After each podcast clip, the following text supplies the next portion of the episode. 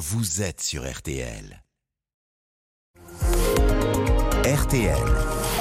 Les trois questions du petit C'est matin. pas tous les journalistes hein, qui font la une d'un quotidien lors de leur mort. C'est la une du Parisien aujourd'hui en France. Ce matin, je la montre euh, à l'image. Une grande voix s'éteint.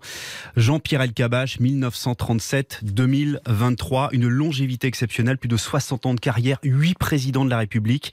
Une voix et un style surtout. Bonjour Christophe Barbier, Bonjour. journaliste et et chroniqueur politique. Euh, merci d'être en direct avec nous ce matin. C'était un modèle pour vous, Jean-Pierre Elkabbach Ça a d'abord été un modèle quand j'écoutais les informations, quand je regardais euh, la politique à la télévision. Un modèle d'abord parce qu'il avait les invités qu'il fallait, posait des questions euh, extrêmement incisives et il incarnait ce moment de la politique, les années 70-80, qui était une période très idéologique avec des affrontements bloc contre bloc très très euh, très très violents. Après, j'ai pu le voir travailler de près et ça a été un modèle pour le travail.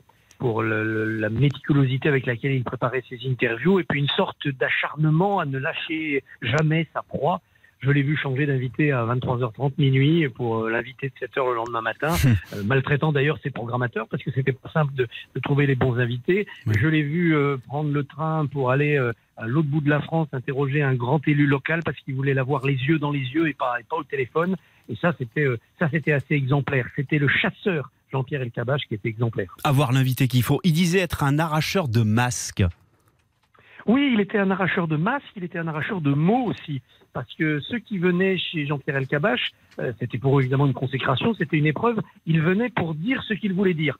Et puis voilà que Jean-Pierre Elkabbach arrivait souvent à leur faire dire ce qu'ils voulaient ne pas dire, ce qu'ils voulaient à tout prix ne pas dire, il leur arrachait quand même.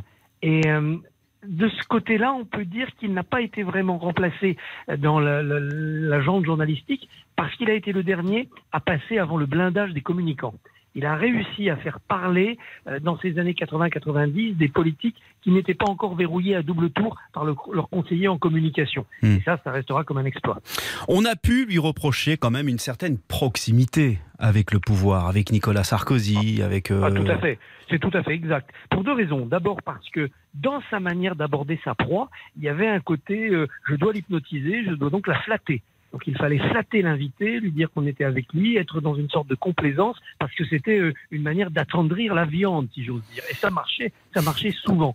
Et cette méthode d'approche ne l'empêchait pas souvent d'être au micro assez, assez cassant. Et puis on chez lui un, perfectionnisme qui fait que bah, pour que l'interview soit vraiment réussie, ça serait bien si je connaissais les réponses avant, et donc il faudrait que je donne les questions avant, et on allait en gros co-rédiger, co-mettre en scène l'interview avec l'invité. Son perfectionnisme se retournait contre lui. Oui. Il finissait par faire des interviews trop préparées, trop connivantes avec l'invité, pour que ça fonctionne bien à l'antenne. Et puis troisièmement, c'est un homme qui avait la fascination du pouvoir, du pouvoir pour lui, c'était pas sa meilleure idée parce que je pense qu'il n'a pas été un très bon dirigeant alors qu'il était un formidable journaliste et intervieweur. Et puis le pouvoir en soi, ça le fascinait euh, d'approcher le pouvoir et donc ça l'a amené à être giscardien sous Giscard, mitterrandien sous Mitterrand, chiracien sur Chirac, Sarkozy sur Sarkozy, etc.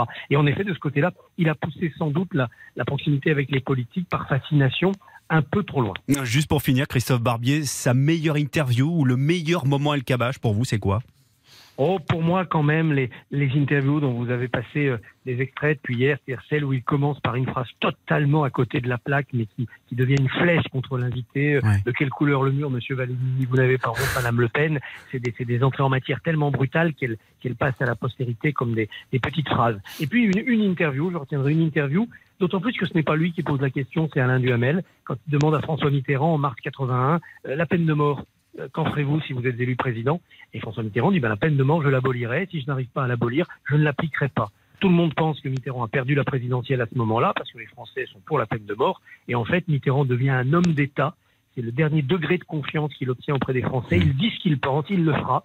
Et donc, quelque part, euh, les Duhamel ont été la dernière marche pour l'accession au pouvoir de François Mitterrand, qui a récompensé le tabac en le faisant virer de la télévision. Merci beaucoup, Christophe Barbier, journaliste et, et chroniqueur politique. Merci beaucoup, bonne journée.